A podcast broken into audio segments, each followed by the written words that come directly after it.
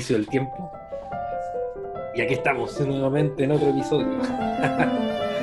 Oye, Rock, tengo primero salud.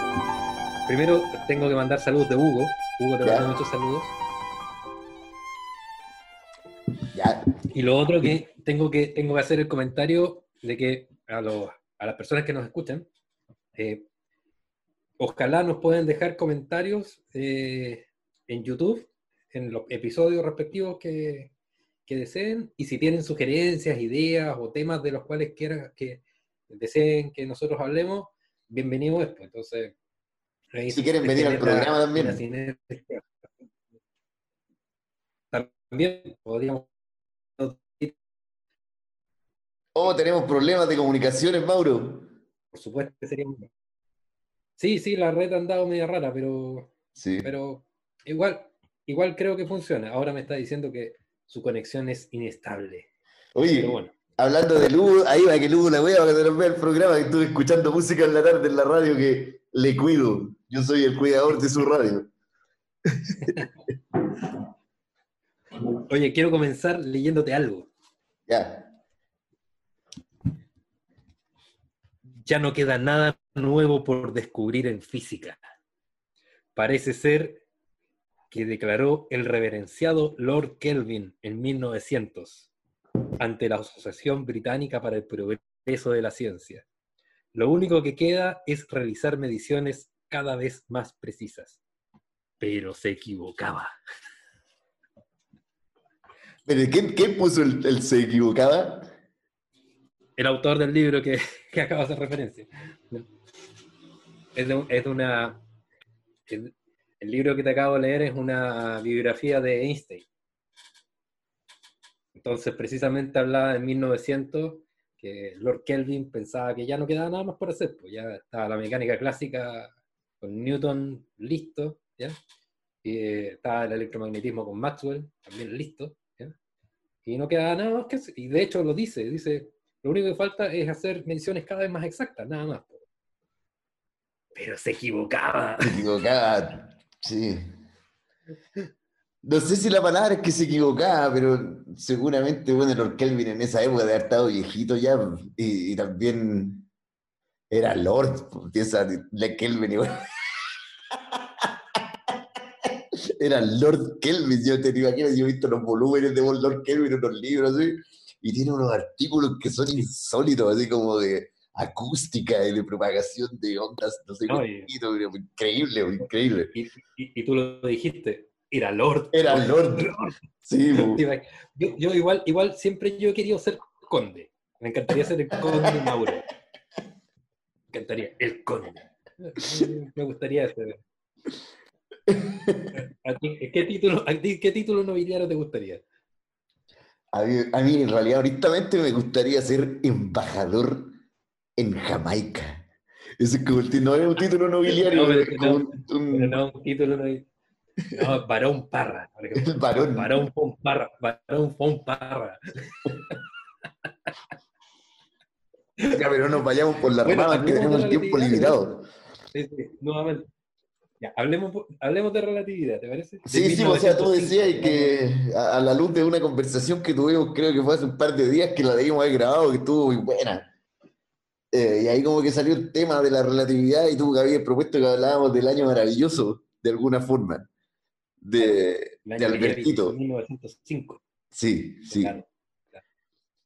Sí, en esa época Bueno. Einstein está. Bueno, la otra vez hablábamos, tú decías esto es súper interesante que yo nunca lo había pensado de, de los trenes, bueno, es súper interesante que Einstein estaba ahí metido en los trenes, todo, o sea, tenía, veía la estación, veía los trenes y, y, y pasaba por delante de la estación de trenes todo el rato, entonces eso lo tiene que haber de alguna forma inspirado. ¿Te acordáis cómo? Sí, y- y lo que te decía que, bueno, que Einstein salía de su casa, pasaba seguramente por la plaza en Berna, que había un reloj ahí que es famoso, Mm, ¿ya? Y que seguramente veía el reloj, y con ese reloj eh, se cronometraban todos los trenes en todas partes. ¿ya? claro, En todas partes, porque, claro, los trenes salían a cierta hora, cronometrados por ese reloj, y cuando llegaban a otra ciudad, la otra ciudad cronometraba sus relojes con la llegada del tren, ¿ya? debido al reloj primero, en el fondo. Claro. Porque además Einstein, trabajar en la, en la oficina de patentes en Berna, no trabajar en la universidad porque no consiguió pega ahí, ¿ya? Eh, el tipo se debió haber inspirado un poco en... en- Sí. en- O sea, todos los ejemplos, estos Granken Experiments siempre son con trenes y con relojes y con cuestiones como ferroviarias. siempre, aparece el tren y como la propagación del tiempo. y- sí, como- sí, tiene, tiene, ciertamente, ciertamente. Y, y está un poco relacionado también con lo que te decía el otro día, de que e- es divertido, los dos grandes, este- hasta este minuto, Newton y, y sale con Galileo, Newton y Einstein, se les ocurrieron sus geniales ideas fuera del ambiente universitario. Se les ocurrió a, a Newton cuando estaba la peste negra en, en- en Londres, que se fue al- a la finca. Se fue a trabajar al packing de manzanas. Y en este caso Einstein. y, y- y en este caso Einstein, que, que estu- se tuvo que ir a trabajar a la, a la oficina de patente en Berna porque no encontró trabajo en la universidad nomás. Entonces, es interesante eso que ideas tan geniales como las de estos dos caballeros hayan salido fuera del ambiente universitario, que- que quizás lo hubiera tirado para abajo. Algo que tomar en consideración. O sea, seguramente si es que uno está metido en el ambiente universitario, había otra persona que también lo decía la otra vez, no me acuerdo dónde lo escuché, que hablaba de, los de los hoyos negros. Entonces decía que lo- el estudio de los hoyos negros era como una cuestión, una locura, pero acreditada, claro. Locura acreditada, porque es un, es un campo de investigación acreditado, ¿cachai? Tú podías estudiar los hoyos negros, y ir a conferencias, y está bien, ¿cachai? Tú podías hacer tu tesis de hoyos negros.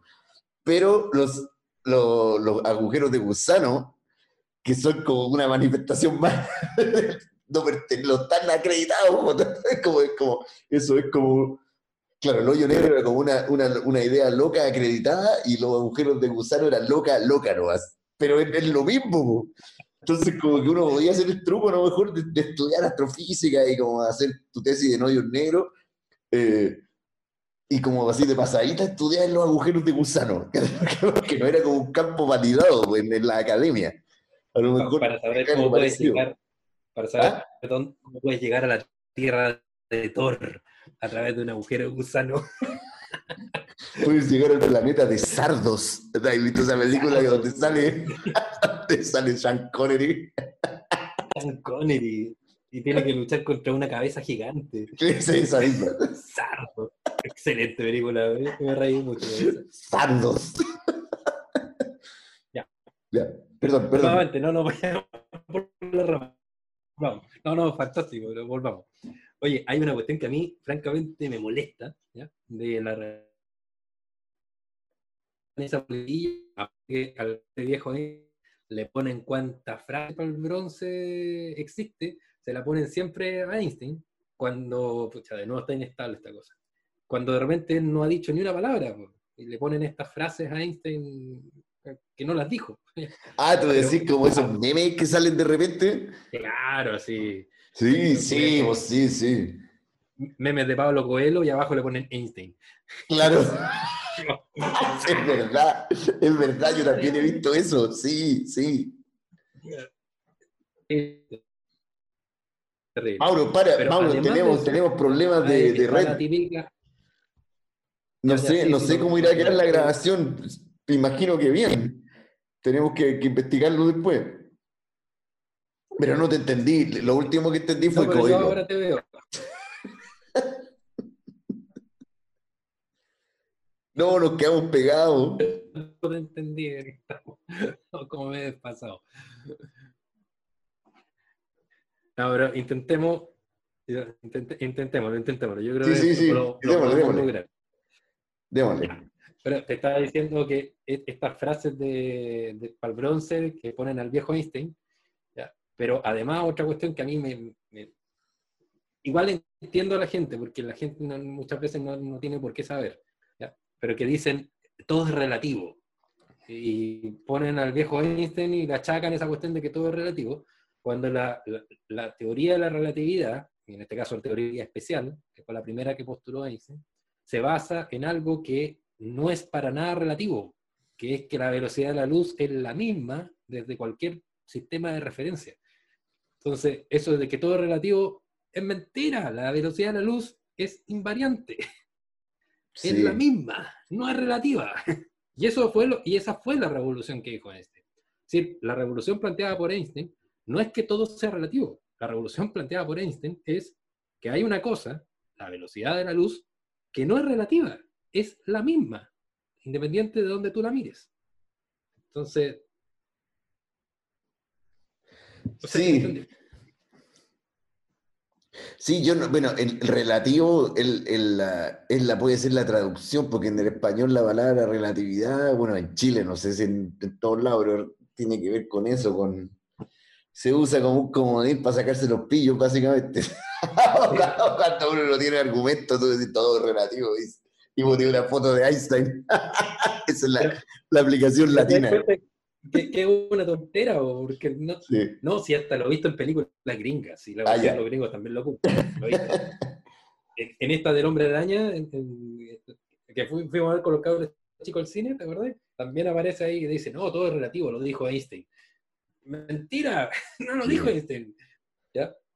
sí, es también un poco como la noción de la, de la mecánica cuántica, de, de, de que tú eh, y, la, y, las distribuciones de probabilidad y, en, realidad la mecánica cuántica es una ciencia exacta, el, el, problema es que, eso también es como una, una confusión que yo he visto muchas veces, que, que uno piensa que lo cuántico es como nebuloso, así como que no, uno no puede saber nada, pero yo, yo pienso que es lo contrario, o sea, bueno, está el experimento del, del gato de, de Schrödinger, claro, y tú tenías una distribución de probabilidad y tú la colapsáis, pero, pero en la realidad la cuestión es, los experimentos son súper precisos con mecánica cuántica. Tú tenés como la estructura de los, de y la cuantización de la energía.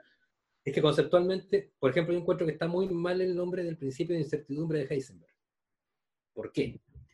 Porque el principio de incertidumbre de Heisenberg te está diciendo eso, que algo es incierto. Cuando la verdadera palabra que nosotros deberíamos utilizar es el principio de indeterminación de Heisenberg bajo la mirada de que es algo que nosotros no podemos determinar. Pero si es algo que no podemos determinar, eso no quiere decir que esté mal medido. ¿Entendés? Tú puedes medir a cierto rango nomás, porque el resto es indeterminable. Y así se debería llamar. Entonces, no es, no es que sea incierto, la verdad. Tú sabes, las, tienes certeza, pero tienes certeza hasta un cierto rango. Eso se llama indeterminación. Entonces, sí. claro, es como lo mismo. El concepto ahí está mal, súper mal ocupado. Pero, Hay un concepto que a mí me, me, me, me, deja muy cachudo, me acordé, no sé por qué me acordé ahora. De, ¿Cómo se llama esto de, de entanglement, quantum entanglement? ¿Cómo se dice eso cuando tú tenías estas partículas que están como conectadas? Encadenadas, no, no encadenadas. ¿Encadenadas? Eh, bueno, pero es como entanglement, se dice en los libros aparece. Pero no encadenado, no encadenado el término, es. Ah, ah, ah, se me va. Como que la típica, el típico dibujo que ponen siempre, así que son como unos dados así que están y después los alejan y tú das vuelta a uno y se da vuelta al otro al mismo tiempo. Claro. Y con la acción a distancia y todo, y eso como que también es como viene de Einstein y de la mecánica cuántica, pero ese concepto yo no lo tengo tan claro es algo, eh, es algo bien extraño y que se ha demostrado hace poco, que es que están, por ejemplo, una partícula, voy a hacer, decir nuevamente una tontera, pero para que entiendan. Es como que tú tiras los dados en Las Vegas y la configuración que se genera en Las Vegas influye sobre la tirada de, los dados en el casino de Viña. ¿Entendés? Es como que la configuración, e, el estado cuántico, la, configuración cuántica puede influir sobre otra configuración cuántica. Eso tiene que ver un poco. Oye, pero no estamos yendo por la rama. Sí, no estamos, fuimos por las tremendas ramas, tenéis razón. Perdón, perdón, continuemos con, con, con Alberto. Con Alberto. Quizás otro día hablamos más de cuántica. Sí, sí. Ahora estamos hablando de, de, del viejito Alberto y, sí. y, su y de su año maravilloso.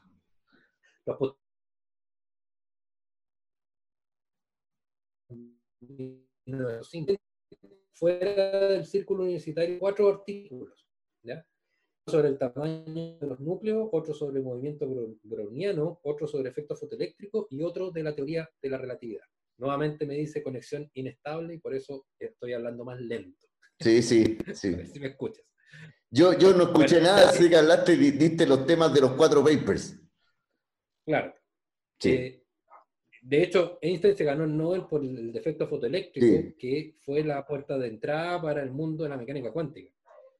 Pero eh, uno de esos cuatro papers, que, bueno, de los cuatro, todos causaron revoluciones, eh, fue el de la teoría de la relatividad especial, que en el fondo era algo que Einstein no creía mucho y que se basaba en dos postulados básicos.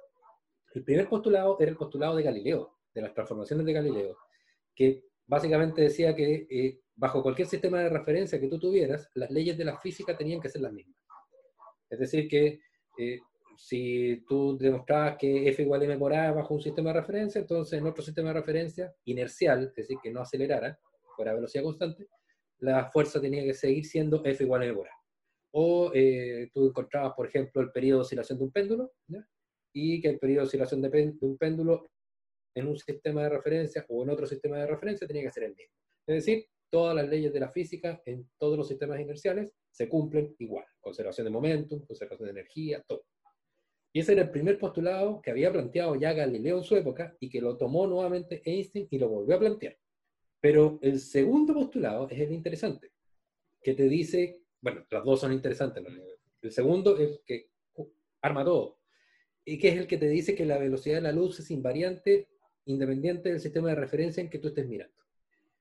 ¿Y eso qué quiere decir? Si tú vas en una micro, un auto, por ejemplo, y al lado vas a 100 km por hora y el, del lado pasa a 120 km por hora, las velocidades relativas es que tú ves como si el otro fuera 20 y tú a cero hacen la resta de las velocidades. En este caso, si tú ves la luz eh, y vas muy rápido, tú a la mitad de la velocidad de la luz, tú la luz no la ves a la mitad de la velocidad de la luz. Tú la luz la ves, sigue viendo a la velocidad de la luz. Y eso te genera unos problemas súper graves, porque te aparecen unas transformaciones que son las transformaciones de Lorentz, Y, te, y, te aparecen unas consecuencias bien extrañas que eh, geométricamente son bastante fáciles de explicar. ¿ya? pero que nadie se había dado cuenta hasta ese momento, que son que el tiempo se dilata, las longitudes se contraen y se pierde que la simultaneidad de eventos en otro sistema de referencia. Si en un sistema de referencia dos eventos, dos eventos separados espacialmente sucedían al mismo tiempo, bajo otro sistema de referencia, esos dos eventos ya no son simultáneos. Y eso genera una revolución. Claro,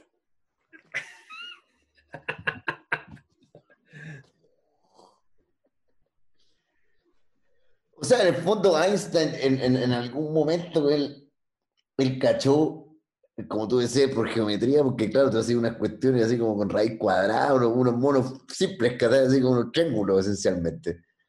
Claro. Pero él cachó que vino y, y como que el T, porque siempre se asume T como una invariante, o sea, una cuestión que el tiempo, es como lo que tú te la, la sensación, y que ese tenía que cambiar, tenía como un, un T', que no sé si llamarle T', pero que te producía la dilatación del tiempo.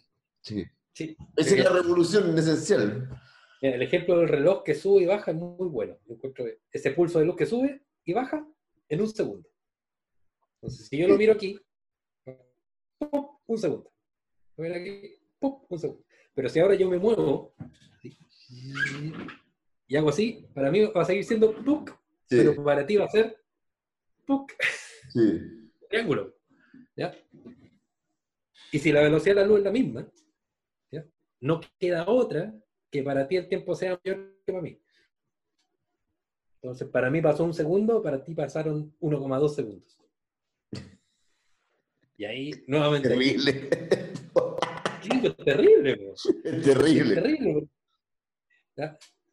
Bueno, y después, después precisamente, debido a, debido a esas transformaciones, que a, las transformaciones de Lorentz, tú puedes plantear, por ejemplo, cómo tiene que ser el, el momento lineal, la cantidad de movimiento, y cómo tiene que ser la energía, y tú llegas a la famosa ecuación de E igual a mc cuadrado, que es otra cuestión. espera, espera, espera, espera, en, en, relación al tiempo, a mí me sucede a veces que que, mira, esas ecuaciones son súper simples, y, pero a veces uno tiende a pensar, los físicos, los físicos sobre todo en realidad, debería decir yo, perdón, pero, pero, los físicos algunas veces yo me he fijado que tienden a, a pensar que la naturaleza es matemáticas. Y no es así, yo, yo creo que no es así, e, eso es como una trampa. E, es una, volvemos al problema de las linternas alumbrando las cuestiones. Siempre llegamos de vuelta a eso, tenemos que hacer un programa de eso. ¿Cachai? Porque en el fondo el, problema de la dilatación o dilación, dilatación del tiempo es, es un problema que tan ataca tu sentido común y, y, que se te demuestra, se te revela a través de las matemáticas. que La matemática te da una ecuación, entonces, entonces el mundo es esto. Y, entonces como que tú quedas... Y bueno, la teoría ha probado, ha, demostrado que es correcta. Pero, pero eso no significa que, que, todo es así. O sea, este es un caso en el cual, igual que, no sé, por las leyes de Kepler, ¿cachai? O la ley de Bode, tú tenés la ley de Bode que decía la distancia, que también es una ley súper linda, que de los planetas, y, es buena, es muy buena la, la, la tiene, un rango, ¿Ah? tiene un rango limitado de acción, tiene un rango súper limitado de acción. No, esta, esta tiene un rango universal. Pero eso es lo que creemos, universal para nosotros. ¿Cachai? No, si funciona.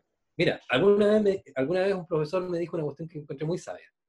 El problema de la raza humana para entender la teoría de la relatividad y la mecánica cuántica son dos. Somos muy lentos y somos muy grandes. Y eso es todo.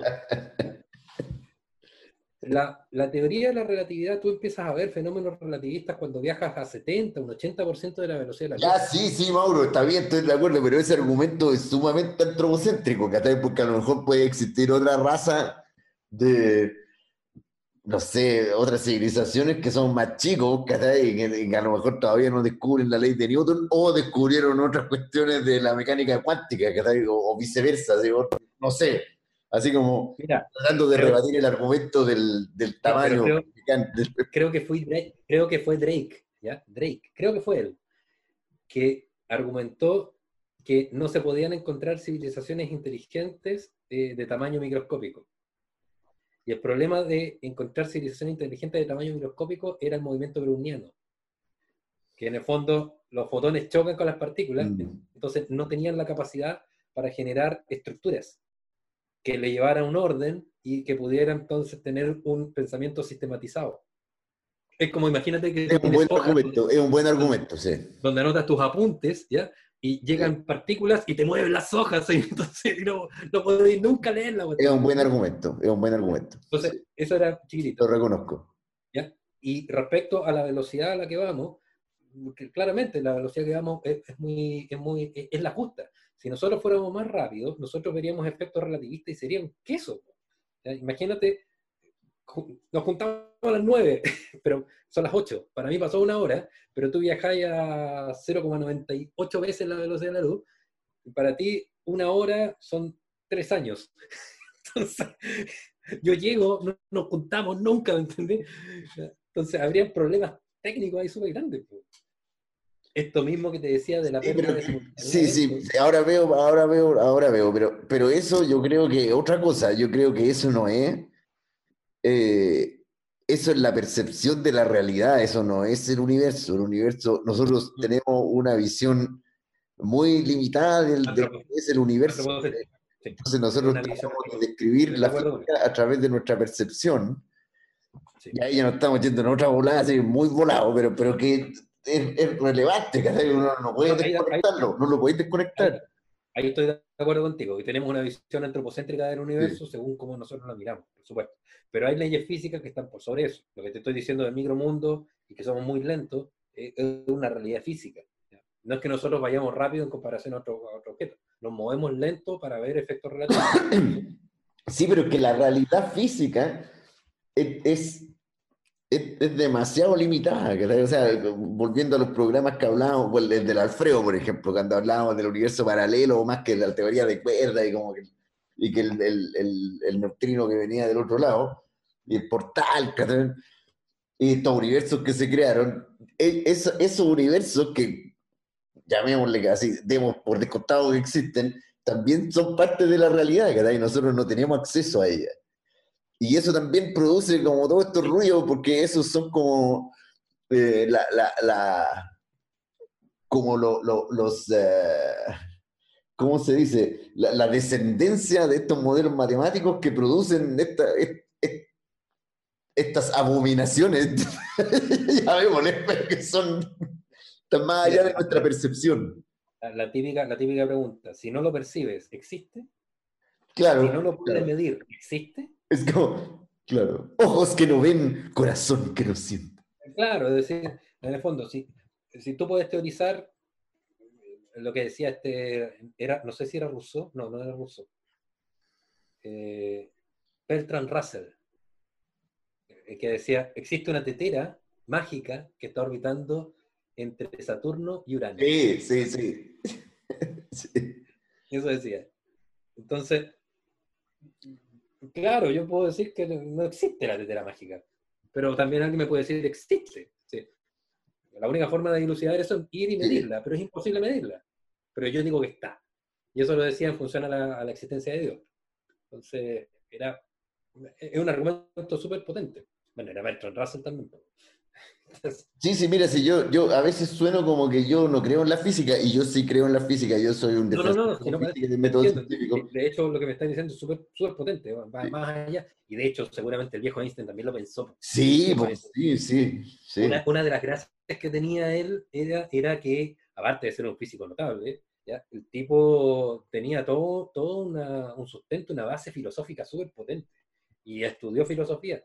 Él tenía este, el- el- un poco nuestra OCC, pues, eh, ¿cómo se llamaba? La, la Sociedad Olimpia. Ah, no sabía, tenía un- un- una secta que se llama la Sociedad Olimpia. Te voy a, te voy a contar la historia. No sabía eso, Él- no tenía idea. Él, él, él no sabía, mira, No. él para, te voy a matar de la risa. Él para, como no trabajaba en la universidad y estaba recién postulando al trabajo en la oficina de patente en Berna, necesitaba lucas, pues, estaba recién casado, bueno, no estaba casado, estaba viviendo con su mina, y, entonces él ofrecía clases particulares de física y matemática, así como todos nosotros lo hemos hecho en, en ¿Alguna vez? veintitan- veintitantos años. Entonces, había un eh, estudiante de filosofía, no me acuerdo el nombre, pero era muy amigo de él, claro, terminó siendo muy amigo de él, que le interesaba y no sabía si estudiar filosofía o estudiar física. Entonces vio en el diario clases de física y fue a golpearle la puerta a Einstein. ¿ya? Se pusieron a conversar, tres horas conversando. La primera clase. Einstein le dijo, no te voy a cobrar la primera clase, pero ven a conversar conmigo todas las veces que tú quieras y la cuestión", y de ahí se hicieron yunta, amigo, pero amigo, amigo, a, a morir. Y este trajo otro amigo más, que creo que era ingeniero, entonces era como un ingeniero, un filósofo y Einstein, físico. Y ellos formaron, en, en- en menosprecio a las sociedades científicas de la época, ellos formaron la sociedad Olimpia. Y tenían como un precepto así como... eh, Y, y se juntaban a conversar, y de hecho, las cartas que le mandaba Einstein a sus amigos eran muy buenas y muy divertidas, con una ironía así, pero ¿cómo está mi, mi selecto y, y florido cerdo? Así como nos tratamos nosotros muchas veces. Y me daba mucha risa escuchar las cartas. ¿eh? Entonces, No sabía, qué buena. la sociedad Olimpia. Así se llama. Bueno, es como nuestra sociedad también, pues. Qué bueno. Pues, eh, está. No, no, no nos podemos comparar con el viejo Einstein en todo caso, pero, pero claro, seguramente mucha gente lo, lo- lo ha hecho cosas parecidas. Oye, otra cosa antes que nos vaya la. Fuera de estas consecuencias de la, de la invariancia de la velocidad de la luz que planteó Albert Einstein, eh, está esta cuestión de la E igual a mc cuadrado, que es una cuestión también súper potente. Que en Sí. el fondo, ¿qué te está diciendo? Que la masa y la energía son la misma cuestión. Y, y eso también hay.